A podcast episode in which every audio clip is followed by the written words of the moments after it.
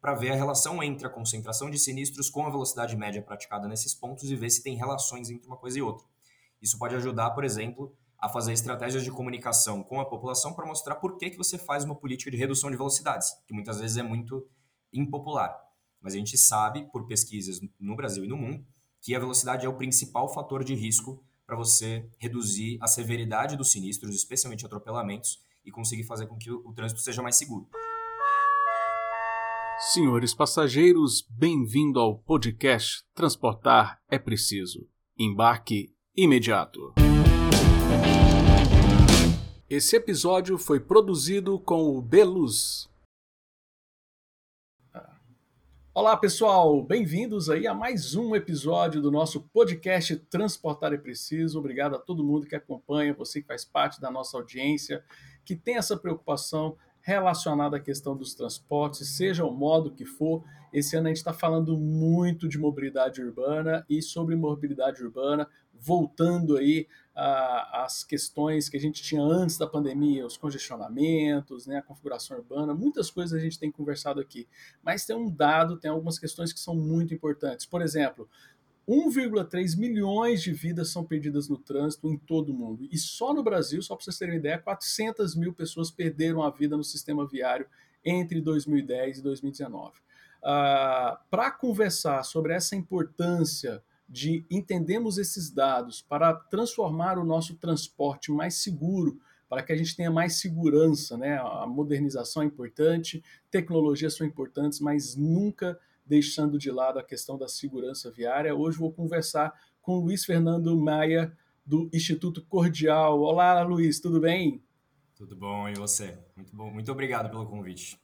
Poxa, a gente que agradece porque vocês têm um projeto sensacional, que é o projeto que é o painel de segurança viária, mas antes de falar do painel, eu gostaria de perguntar é, o que é o Instituto Cordial, quais os objetivos, qual é o trabalho de vocês para a gente entrar especificamente lá no painel de segurança viária. O Instituto Cordial é um centro de articulação e pesquisa, um, um think and do tank, se quiser colocar dessa forma, independente. A gente trabalha com ciência de dados, inteligência territorial e articulação intersetorial para fortalecer redes e basear tomadas de decisão públicas e privadas em dados e evidências. Então a gente trabalha com questões complexas da sociedade, como é o caso da mobilidade, mas como é o caso também de outros setores, como educação, como saúde, que precisam de dados, precisam de conhecimento, precisam de trabalho conjunto para que a gente consiga enfrentar esses grandes desafios como sociedade, e não de forma recortada, muitas vezes como a gente vê as políticas públicas ou ações individuais de uma ou outra organização sendo tomada e que a gente acaba não conseguindo resolver esses grandes problemas. Né? Então, a Cordial ela trabalha em, em eixos temáticos, mas sempre trabalhando com articulação, então muito trabalho intersetorial e muito trabalho de processamento de dados e elaboração de pesquisa.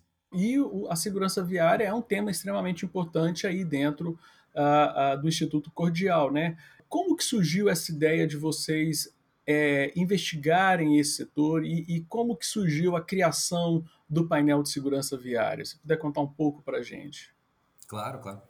É, isso é uma história, é, uma, é, uma, é um percurso muito casado com a forma como a segurança viária vem sendo, vem sendo tratada nos últimos tempos, assim, porque diferentemente do que tradicionalmente se entendia do problema da segurança viária, que de forma geral era muito entendido como uma questão de um, um, um problema ligado ao comportamento das pessoas no sistema viário, uma questão de educação, uma questão de simplesmente é, culpabilizar a forma como as pessoas lidavam com o sistema viário.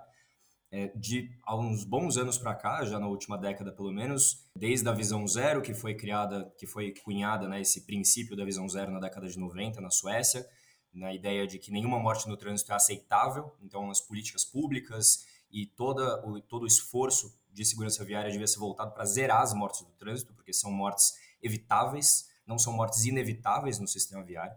E daí o grande desafio de como fazer isso acontecer, quando a, a, a ONU é, estabeleceu a primeira década pela segurança via pela segurança no trânsito, né, que foi de 2010 a 2020, que tinha a meta de fazer com que os governos incentivar que os governos reduzissem pela metade a quantidade de mortes no trânsito no mundo. É, essa, o princípio da visão zero foi muito reforçado por uma outra abordagem, que é a abordagem dos sistemas seguros. E a abordagem dos sistemas seguros, ela, ele coloca, de, ele coloca que é uma responsabilidade compartilhada a, a, o desafio de enfrentar essas mortes no trânsito. E dentre esses, essa responsabilidade compartilhada, considerando essa responsabilidade compartilhada, a gente tem uma preocupação muito grande com a fiscalização, com a engenharia de trânsito, com o desenho das vias, com uma série de elementos que dizem respeito não ao comportamento do usuário individual, não isoladamente, mas também esses vários outros elementos.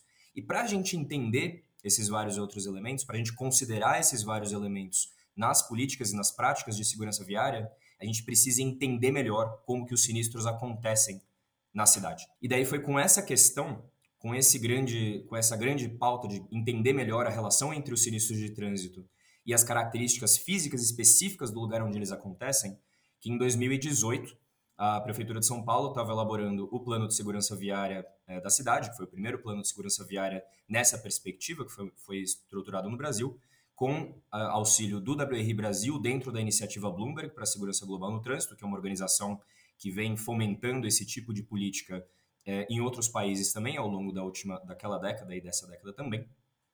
Eles tinham essa, esse desafio de como, é, como incorporar no diagnóstico que ia embasar o plano de segurança viária análises que considerassem essa relação entre a localização dos sinistros e as características de onde eles acontecer. Só que isso não é um dado que é levantado pela prefeitura, não é um dado que ainda é considerado no, no, na estruturação do banco de dados de sinistros.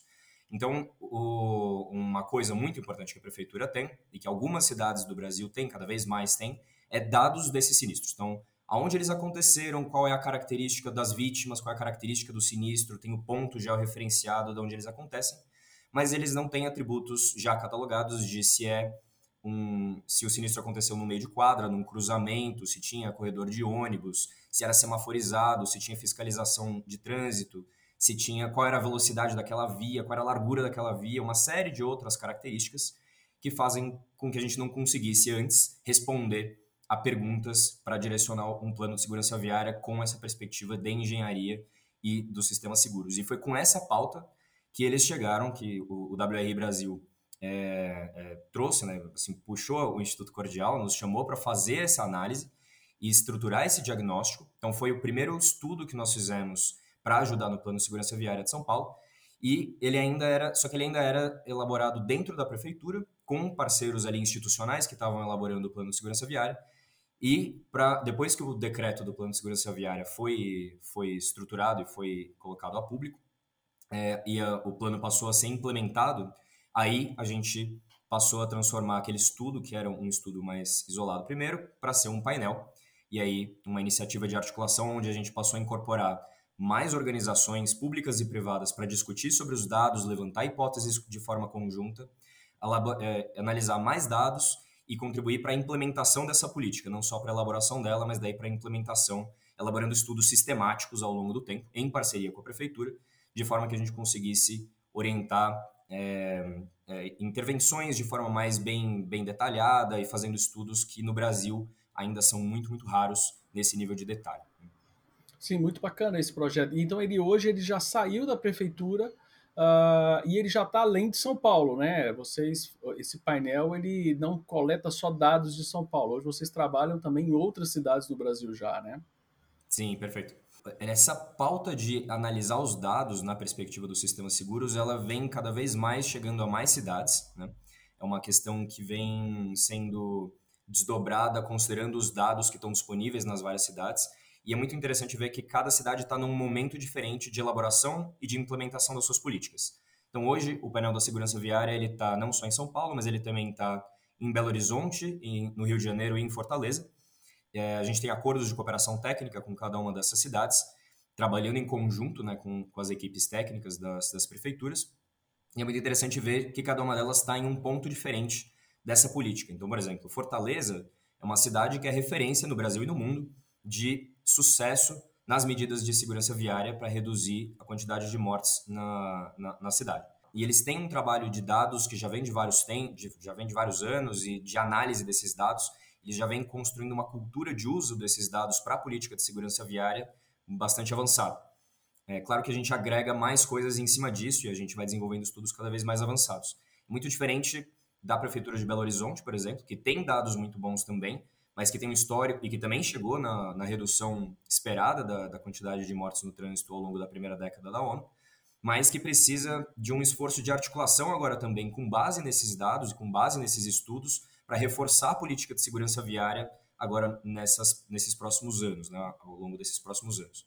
O Rio de Janeiro está é, num passo diferente, eles ainda estão elaborando a política de segurança viária deles, eles ainda estão é, arredondando os dados de segurança de sinistros de trânsito, que são dados ainda é, que precisam de um, de um, de um refino, né, que precisam de uma forma mais é, é assim mais atributos para que eles sejam analisados como dados de sinistros de trânsito, não só dados de ocorrências é, mapeados pela polícia pela polícia no, no estado, né, na cidade em específico. Então, cada uma das cidades tem pautas específicas e aí a gente define com as prefeituras quais são as pautas, os escopos dos estudos que precisam ser elaborados. E isso é uma das frentes, inclusive, do painel. Então, é, a parte de trabalho de dados, elaboração dos estudos para contribuir para a política, é, são dois eixos dos sete eixos que o painel trabalha em ciclos anuais. Além dessas duas frentes, a gente também faz um mapeamento no cenário de referência, que é o primeiro eixo, de quais são os principais estudos, os principais benchmarks, os principais acúmulos de conhecimento que se tem no tema, no Brasil e no mundo. No segundo eixo, a gente faz um mapeamento de atores públicos e privados que estão, de alguma forma, relacionados com o tema da segurança viária e da mobilidade e que precisam ser compreendidos e trazidos para a mesa de discussão. A gente faz essa, essas discussões no terceiro eixo de trabalho, uh, que é de articulação em si, em eventos e atividades, em webinars, em lives semanais, em mesas redondas. Então, a gente teve uma mesa redonda esse ano, por exemplo, falando sobre fiscalização, e agora a gente vai ter uma mesa redonda falando sobre logística urbana, que é um grande desafio né, que a gente vem enfrentando de novidade nesses últimos anos. Além do eixo de dados, ou eixo de produção de conhecimento, a gente também tem o eixo de, de, de comunicação e disseminação desse conteúdo para vários públicos, nos, nas redes sociais, no site do painel, e no sétimo eixo, que é o painel em ação, transformando as agendas de trabalho que são elaboradas ao longo de todos esses outros eixos em projetos específicos e outros tipos de análise que endereçam outros desafios específicos. Então, o painel ele vai para além de São Paulo, vai para além do, do, dos acordos de cooperação com as prefeituras, ele realmente é um trabalho de articulação para que a gente vá construindo cada vez, cada vez mais essa cultura de corresponsabilização com base em dados para enfrentar esse grande desafio, que ainda é um grande desafio. Né? Como você bem mencionou no começo, a gente ainda tem mais de um milhão de pessoas que morrem todos os anos no trânsito no mundo. É, e assim, é interessante você falar do, do, do, desafio que o painel enfrenta. Eu aqui já observando assim dentro da nossa prática de ver o dia a dia de proposições de políticas públicas de trânsito, de transportes e tal, você eu identifico assim alguns grandes desafios. Eu queria que você falasse realmente de a, quais são mais desafiadores. Né? Nós temos a questão da coleta de dados, que às vezes a prefeitura coleta os dados lá nas ocorrências e não tem uma, uma lógica de que dado coletar. O outro, você tem prefeituras que têm muito dados, mas não tem alguém para trabalhar esses dados, né? E por fim, de como esses dados impactam na formação de políticas públicas, né? Porque é, é, é eu vejo, é muito comum a gente ver o cara fazer uma proposta de política pública porque achou legal, porque achou bonito, porque viu uma cidade e lá está funcionando, então vamos copiar e vamos fazer aqui também.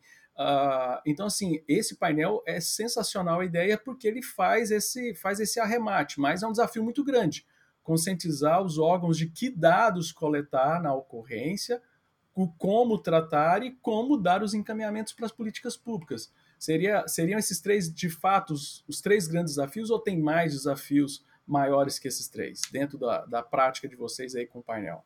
É, é muito interessante colocar isso nessas nesse, nesses termos, assim, né? Os desafios do ponto de vista institucional dentro do Estado, né, da máquina pública, de como, de como lidar com as políticas públicas. E aí vai para além da política só de segurança viária, mas isso vale para todas as políticas. Né? A gente tem é, outras iniciativas também que lidam com o poder público e tem desafios que são muito recorrentes. Então, realmente, a gente está num mundo em que a coleta de dados ela é cada vez mais é, padrão, né? ela é cada vez mais sistematizada, cada vez mais ela, ela acontece em vários âmbitos. Mas a gente ainda tem um desafio muito grande de fato de quais são os dados que vão ser coletados, quais são os atributos que vão ser disponibilizados para desenvolvimento de pesquisa. E aí falta, mu falta muito uma relação, e aí a gente faz, o Instituto Cordial faz essa ponte né, e tenta construir essas redes de trazer a academia também para dentro, para ter relação com o poder público, Porque quando você vai estruturar uma pesquisa, quando você vai estruturar um, uma, uma coleta de dados, ela precisa já considerar quais são as perguntas de pesquisa que a gente espera fazer para esses dados que vão ser coletados. E claro que isso é um processo de maturação e transformação permanente. Então, é, tem um, um, um desafio dentro desse eixo já, que é de sensibilizar o poder público para entender para que, que esses dados servem e colocar uma infraestrutura dedicada, de fato, para coletar, organizar, sistematizar esses dados. A gente vê algumas prefeituras que têm coletas gigantescas de dados, assim, com, trabalhando em nível de big data, mas com uma infraestrutura muito precária ainda, que dificulta muito que você consiga fazer uma, um, um cruzamento mais rápido, que você consiga fazer uma disponibilização mais rápida. Então tem ainda um desafio de construção dessa cultura de dados em si, né? de infraestrutura, de engenharia de dados, pautada, bem pautada já em relação com outros atores, para pensar quais são as pesquisas, para que servem esses dados, né, de fato. Porque a gente tem ainda tem no mundo um, um, uma coisa muito louca agora que é de coletar tudo quanto é dado, é um, um volume de dados que já é, é, não é analisável de tanto dado que a gente tem, mas a gente ainda está, como sociedade, precisando aprender melhor a lidar com esses dados e transformar eles em conteúdo isso. e informação que seja útil. Aí vem o é segundo é desafio. A tecnologia está chegando, a gente tem aí o 5G chegando, isso vai possibilitar realmente a, a ampla é, é, implantação, por exemplo, da Smart City, mas o poder público tem que saber que ele precisa é, é, é usar de forma inteligente que dá. Tipo assim, eu, eu vejo muitos prefeitos comentando do, de, de, fazer monitoramento do trânsito com o objetivo de, de praticar multas e não de realmente de coletar informações que possam influenciar políticas públicas, como que ele tem que organizar, até a mesma questão de, de, de engenharia ali, às vezes é uma questão de, de, de ângulo da rua, ó, precisamos arrumar aqui essa rua, precisamos... Então, assim, parece que sempre é o, o, o, aquela questão de usar a tecnologia e no final das contas parece que transporte a única forma que a gente fala é ah, as pessoas só vão entender quando a gente aplicar a multa e, e, e, a gente pede essa possibilidade de utilizar esses dados de forma mais inteligente. Não sei se, se é bem por aí isso, né? Isso do 5G também é interessante pensar que a gente tem muita desigualdade também na, na infraestrutura de dados no Brasil, especialmente. Né? A gente tem cidades muito grandes, cidades médias e, cidade, e muitas cidades pequenas que não têm a mesma capacidade de estruturação de dados uma, umas com as outras, e aí também é interessante ver esforço, esforços de alguns estados, por exemplo, o estado de São Paulo tem uma iniciativa estadual de processamento dos dados de segurança no trânsito e disponibiliza esses dados pela plataforma Infosiga para todos os mais de 600, quase 700 municípios do estado de São Paulo. Então, para além das capacidades de uma cidade de São Paulo, de uma cidade de Campinas, que tem grandes infraestruturas técnicas para conseguir processar os seus, os seus dados de sinistro. Hum, mas é isso que você falou, eu acho que vem casado com o segundo desafio, que é assim, como que o poder público e como que os gestores, de forma geral, entendem o uso desses dados. Né? É, isso da, da fiscalização e os dados de fiscalização, nem sempre também eles são sistematizados e eles estão disponíveis para serem analisados pelo poder público. É, é raro isso estar tá disponível. Por mais que você tenha os dados, eles são, eles são organizados é, com base nas leis para fiscalização propriamente. Não é nem uma questão de, de como, né, de, assim, de multar por multar, né? mas é uma questão de entender. É que está na lei. Esse dado vai tá ser usado para... Pronto, é. é verdade. Mas ainda é um desperdício do potencial desses dados. Então é interessante falar da cidade do Rio de Janeiro, por exemplo, que tem a plataforma de informações no trânsito, a, a PIT, que é uma, uma plataforma que veio trazer esses dados dos mais, mais de 2.200 pontos de fiscalização que eles têm na cidade, né, para uma plataforma onde o cidadão pode, consegue ver qual é a velocidade, ver uma série de informações ali, de volume, de velocidade média em cada ponto. Isso abre possibilidades de análise e de cruzamento com os dados de sinistro, por exemplo, para ver a relação entre a concentração de sinistros com a velocidade média praticada nesses pontos e ver se tem relações entre uma coisa e outra. Isso pode ajudar, por exemplo, a fazer estratégias de comunicação com a população para mostrar por que, que você faz uma política de redução de velocidades, que muitas vezes é muito impopular. Mas a gente sabe, por pesquisas no Brasil e no mundo, que a velocidade é o principal fator de risco para você reduzir a severidade dos sinistros, especialmente atropelamentos, e conseguir fazer com que o, o trânsito seja mais seguro. Então, entender os dados para fazer políticas que sejam melhor embasadas, e isso é uma questão muito de, de do gestor entender entender esse ponto que o, o, dado ele ajuda ele, o dado não é uma coisa descolada da política pública, ele ajuda seja na elaboração, como você falou, de intervenções em específico, que é o que a gente ajuda muito a fazer. Então, assim, esses pontos, por exemplo, a gente faz mapas de pontos críticos para as várias cidades com as quais a gente trabalha. Quais são os pontos mais críticos? Quando você identifica esses pontos, você consegue olhar ele em específico e falar, mas é claro, aqui eu tenho um cruzamento super complexo, que precisa, que tem, como a gente fala, mares de, mares de asfalto, né? Você tem espaços onde os carros e as motos conseguem fazer curvas muito rápido, e daí eles podem entrar em conflito entre si, podem atropelar alguém. Você precisa fazer raios de curvatura das esquinas menores, você precisa mexer com sinalização, você precisa mexer uma série de elementos ali que precisa de um projeto, sabe? Então, vai disso. A política de segurança viária pode considerar programas de intervenção específicos, por exemplo, como a gente fez uma análise é, em São Paulo da efetividade das frentes seguras, que são aqueles bolsões para motociclista, para motociclista sair na frente dos carros quando o sinal abre. Né? E tinha, tem pesquisas no mundo que mostram que ele é efetivo, outras pesquisas no mundo que mostram que não é efetivo.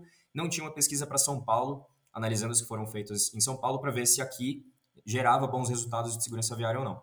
Quando a gente analisou e mostrou que sim, que é uma, uma política que reduz em 20% em média a quantidade de sinistros onde eles são implantados, isso ajudou a prefeitura a colocar no plano de metas, colocar no plano de ação do plano de segurança viária, colocar mais 300 dessas na cidade. Então isso ajuda no alcance da, das metas que a própria gestão está se colocando, né? e na tomada de decisão do gestor. Identificando blocos de desafio. A gente tem um desafio da infraestrutura, né?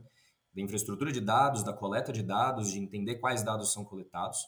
É, a, Cordial trabalha, o painel da segurança viária trabalha aqui processando os dados para gerar com cruzamento de bases de dados, gerar dados que não existem, que é, mas que a prefeitura pode passar a coletar. Tem um desafio aqui no meio, que é de entender essa a gestão pública, entender que a política pública pode ser baseada em dados, isso ajuda na tomada de decisão e em selecionar intervenções que são mais custo-efetivas, muitas vezes. E na construção, no poder público, como um terceiro grande desafio, na construção de uma cultura de uso de dados. E aí, essa cultura, ela vale não só em é, em departamentos isolados dentro da gestão pública, mas tem que valer para a gestão pública como um todo. Porque muitas vezes a gente tem a, a, política de segurança viária de São Paulo, por exemplo, ela é implementada de forma intersecretarial. A gente tem, assim, dezenas, ali, quase 30 departamentos e secretarias envolvidos com a implementação das ações do plano de segurança viária. Só que a gente tem vários núcleos de dados isolados dentro da prefeitura ainda. É, então, dependendo do que você precisa analisar para defin definir qual a intervenção que você feita, você precisa cruzar bases que não são relacionadas.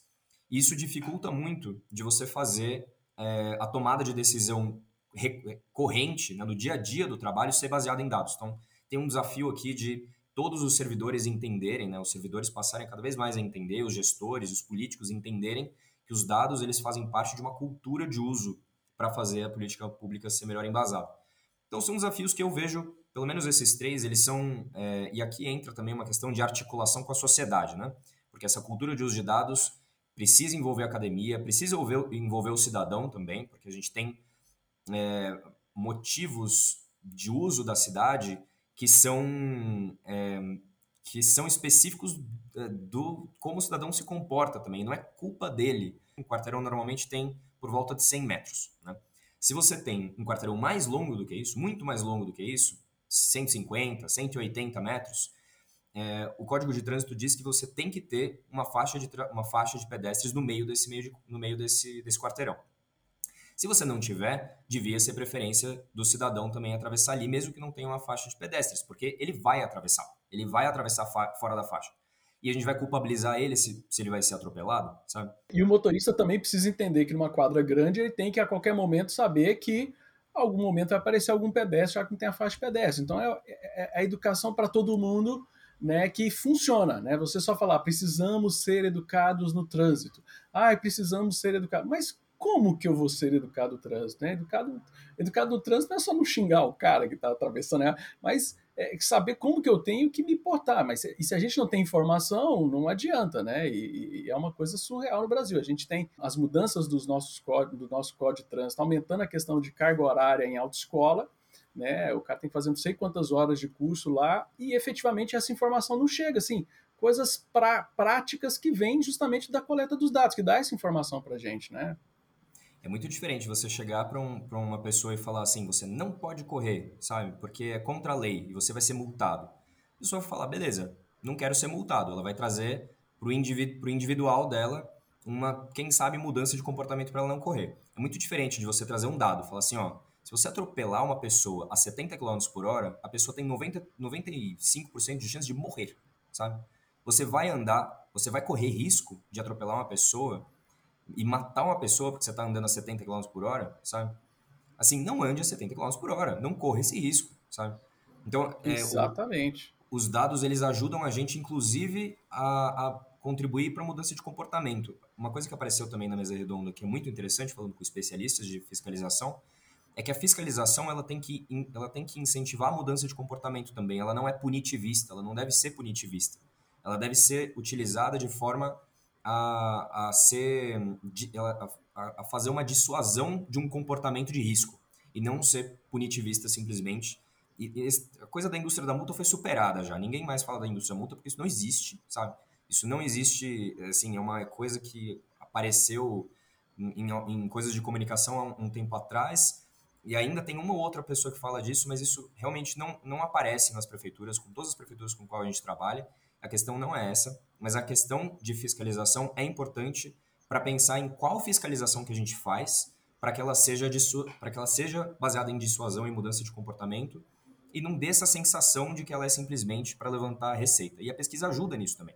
O uso dos dados mostra, consegue mostrar de onde você coloca, por exemplo, determinados elementos de fiscalização, que impacto que isso teve para a sinistralidade, para reduzir as mortes, reduzir os sinistros.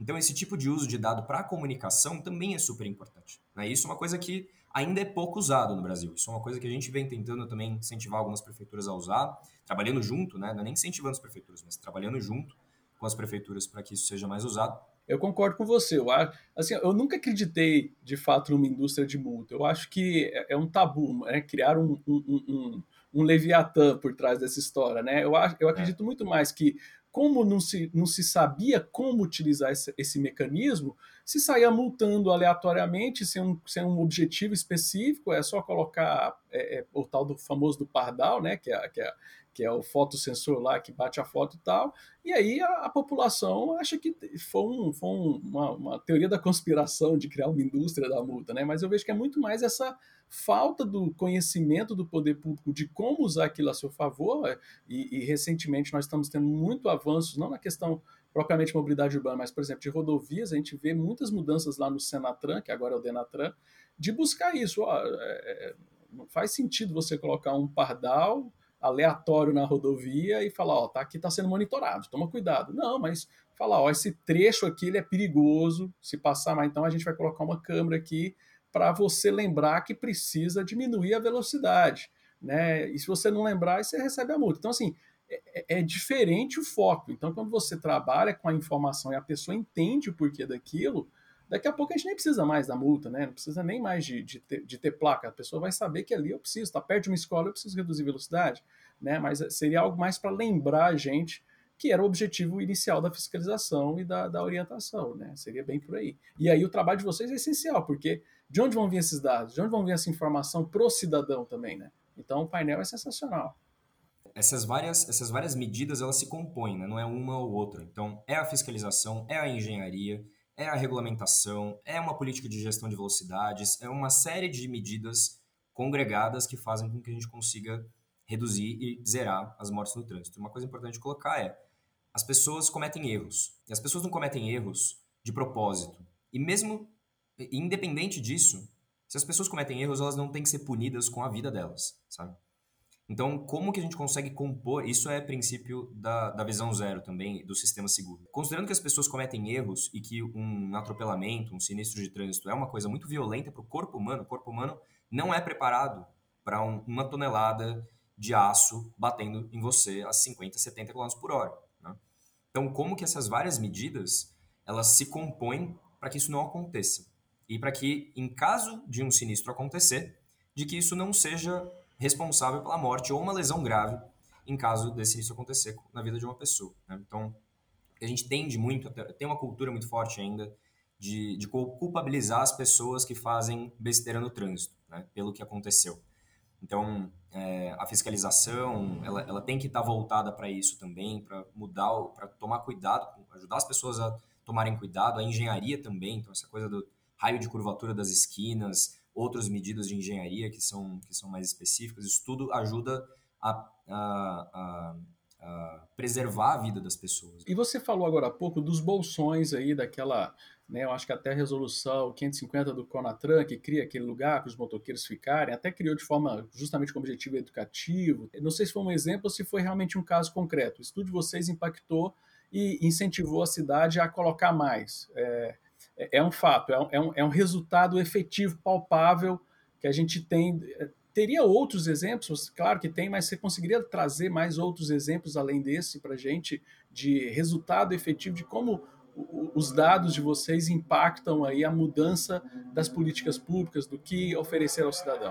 Primeiro exemplo disso, já em 2018, tinha uma na elaboração do plano de segurança viária de São Paulo tinha um, um entendimento pela forma como os dados eram é, ou são levantados tinha um entendimento da prefeitura de que 90% dos sinistros de trânsito acontecem aconteciam em meios de quadra né, no quarteirão e só 10% aconteciam nos cruzamentos isso estava fazendo com que todo o plano de segurança viária tivesse sendo direcionado para os meios de quadro. E quando a gente entrou é, para fazer o diagnóstico, a gente trabalha direto com o geoprocessamento. Né? A gente faz a correção da localização específica na cidade de cada dos sinistros, caso eles tenham algum erro. E aí a gente faz um cruzamento geoespacial, não é um cruzamento simplesmente de atributos de localização. Uma das primeiras perguntas que tinha era: será que é 90% mesmo? 90% parece muito, sabe? Essa é uma pergunta de pesquisa que chegou. Quando a gente analisou, a gente viu que, na verdade, é, esse número é, é 40% no, nos cruzamentos e 60% nos meios de quadro, então é bem diferente. E quando a gente pondera por quilômetro, ou seja, quando a gente faz uma concentração, análise de concentração desses sinistros por quilômetro, a gente vê que ainda é maior nos cruzamentos e não nos meios de quadro. A gente tem por volta, especialmente nas vias arteriais, né, que são onde os sinistros mais se concentram na cidade, que são as avenidas e tal, é, a gente tem por volta de 17 sinistros por, por quilômetro, eh, se não me engano, essa é a medida, versus 14 nos meios de quadro. Então, isso mudou todo o entendimento do plano de segurança viária, porque isso faz com que você tenha que ter medidas ainda voltadas também para os cruzamentos, porque normalmente os cruzamentos têm mais medidas de segurança viária por razões óbvias, né? onde os veículos se encontram mais, tem mais conflitos entre eles, não é só, só atrito lateral entre os veículos, e ou é, pedestres atravessando no meio de quadra, que costuma ser raro. Mas isso mostrou, né, a análise mostrou é, que a gente precisa ainda ter uma, uma atenção grande aos cruzamentos. Outro, outro estudo que a gente fez que foi interessante, em 2019 a gente levantou 80 e quase, quase 90 hipóteses de forma intersetorial em oficinas com, com vários atores, é, levantando hipóteses da relação entre os sinistros e as características da cidade. A gente pensou algumas dessas hipóteses que diziam respeito à velocidade falavam sobre a relação entre os sinistros e a velocidade para fazer algumas análises. E a gente viu, por exemplo, que uh, o, uma dessas hipóteses dizia da, dos atropelamentos quando tem congestionamento. É, ah, daí é importante ressaltar, né? a gente, aí a gente cruzou os dados do painel da segurança viária, que a gente vinha levantando, os dados da prefeitura, de sinistros e das características da via, e os dados do Uber Movement, que é, são, que é aquela plataforma de dados da Uber que fala sobre velocidades médias, velocidades que são desenvolvidas na cidade inteira, que é, que é o conjunto de dados speeds, que é bem bacana. Cruzando esses três dados, uma, uma hipótese que a gente testou era sobre as, os atropelamentos ou sinistros em caso de é, congestionamento, né? quanto que aumentava quando tem congestionamento. E um dos resultados importantes que apareceu é que os congestiona os conge quando tem congestionamento pesado, você aumenta em 90 vezes a chance de ter um atropelamento por motociclista. Isso é, isso também levou a essa, a essa análise.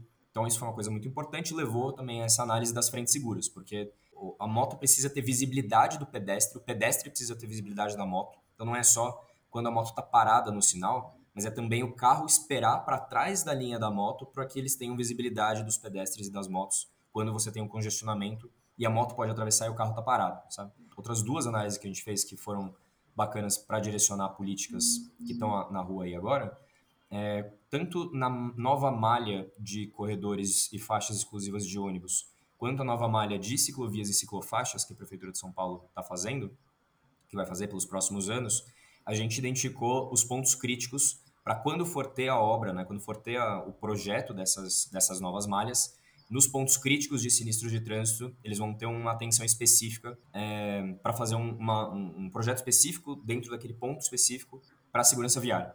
Então, isso também vai fazer com que a gente tenha novas infraestruturas que não aumentem a quantidade de sinistros nesses lugares que já são críticos. Aí, outras coisas interessantes também de mudança de é, visão sobre algumas intervenções.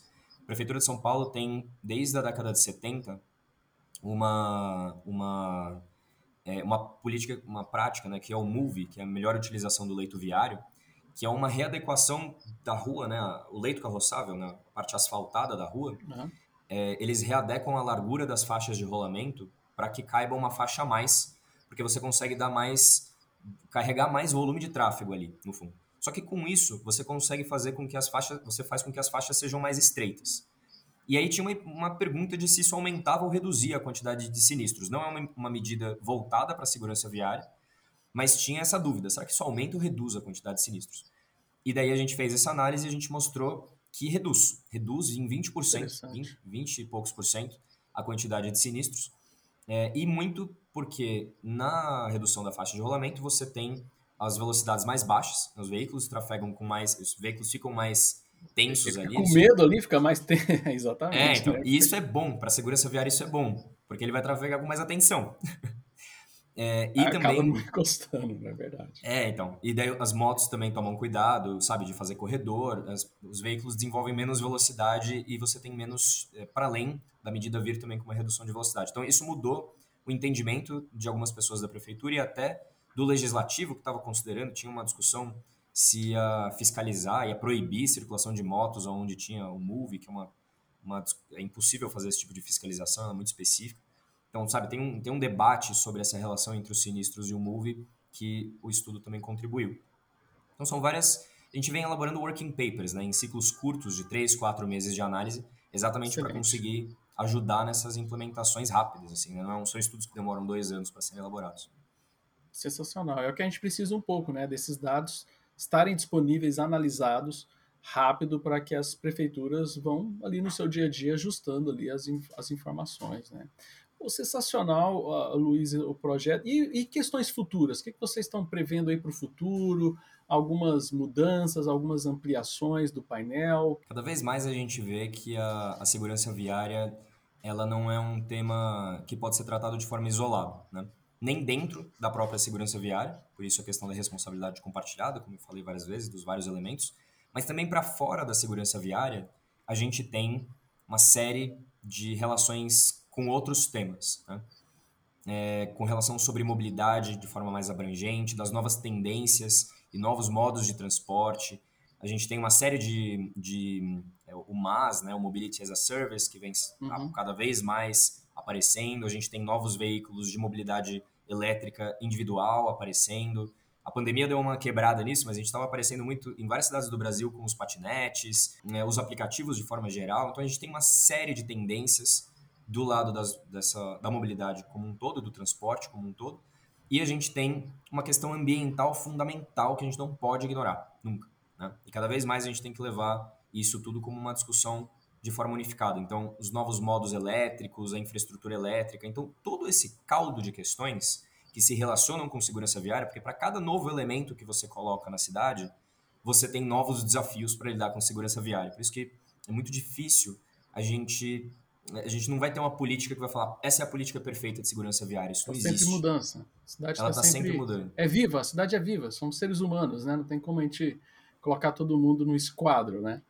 E então o painel da segurança viária e a Cordial estão considerando isso e a gente está cada vez mais vendo como incorporar. A gente já aqui sem, sem, dando spoilers, né? Mas nos próximos os próximos capítulos assim da, do painel ele vai passar cada vez mais a incorporar novos elementos né, dentro desse, desse universo temático. O painel funciona em ciclos, né? Ele vai de do maio, o maio amarelo é a, a transição né, do, dos ciclos anuais do painel. Então eu já deixo também convite aqui para o webinar que a gente vai fazer no Maio Amarelo. É, é sensacional. Que, que, a gente vai falar, inclusive, dessas novas, dessas novas discussões e o novo espaço de discussão que o painel vai passar a considerar. Trazer outros atores também para essa mesa de debate é muito fundamental. A gente teve hoje uma, uma live, inclusive, de lançamento de um dos nossos estudos, é, falando sobre a efetividade é, da, da alteração do contrafluxo. Assim, você tem corredores de ônibus que em São Paulo também que tem é, circulação, que tinham circulação de ônibus em contrafluxo, que era só uma, uma via isolada, por exemplo, na Brigadeiro Luiz Antônio, para quem é de São Paulo, que o ônibus circulava no contrafluxo da, da outra pista onde os veículos circulavam só no, no fluxo normal. E é, isso tem indícios de que isso não é uma boa, uma boa, uma boa prática para a segurança viária. A gente analisou e viu que quando eles tiraram o contrafluxo, melhorou a quantidade, a, reduziu a quantidade de sinistros. Mas para além disso, a gente teve a discussão na live também com, a, a, com o ITDP, com a Beatriz do ITDP, onde a gente falou também sobre, rapidamente ela mencionou sobre questões de sustentabilidade. Os corredores, quanto mais você consegue circular nos corredores, menos você também tem de emissões de gases. Você tem menos é, CO2 sendo emitido, quanto mais você tem os corredores fluindo. Então essas coisas elas são super relacionadas, né? São temas complexos, mas que a gente não pode trabalhar de forma isolada, cilada. Então o painel vai cada vez mais considerar isso e contribuindo ainda né, com as cidades para os seus momentos específicos, é, mas endereçando também questões mais nacionais, né, e trabalhando com essas questões das novas tendências em nível nacional também. Sensacional. E para quem quiser, terminando esse podcast, correr no, no painel para ver aonde que a pessoa acessa o painel. Entrando no site www.institutocordial.com.br, dá para encontrar lá o painel e as várias iniciativas da Cordial, inclusive. É, e a gente também tem no, no Instagram e também no Facebook, né, o, as páginas tanto do Instituto Cordial quanto do painel da Segurança Viária, que dá para se manter bem atualizado. A gente tem postagens lá recorrentes. E no YouTube também a gente tem lives semanais discutindo sobre vários temas dentro desse universo temático. Né? Sensacional, Luiz. Muito obrigado pelo seu tempo aqui com a gente. Eu acho que foi um episódio muito bacana, com muita novidade. Eu acho que a gente nunca tinha tratado sobre, a gente fala bastante mobilidade, mas a gente nunca tinha entrado nessa discussão e com certeza não teria como fazer essa discussão sem trazer vocês aqui do Instituto Cordial, que toca esse projeto que é sensacional. Muito obrigado pelo seu tempo, obrigado aí a todo mundo que acompanhou esse nosso episódio. Continue aí acompanhando não só o Transportar é Preciso, mas também lá as lives semanais do, do Instituto Cordial sobre o painel. Então é isso daí, pessoal. Muito obrigado. Lembrando que transportar é preciso, o embarque é imediato. Gente, valeu e um forte abraço. Obrigado, Luiz. Obrigadão. Muito obrigado pelo convite. Fico à disposição. Até mais. Tchau, tchau. Valeu, moçada.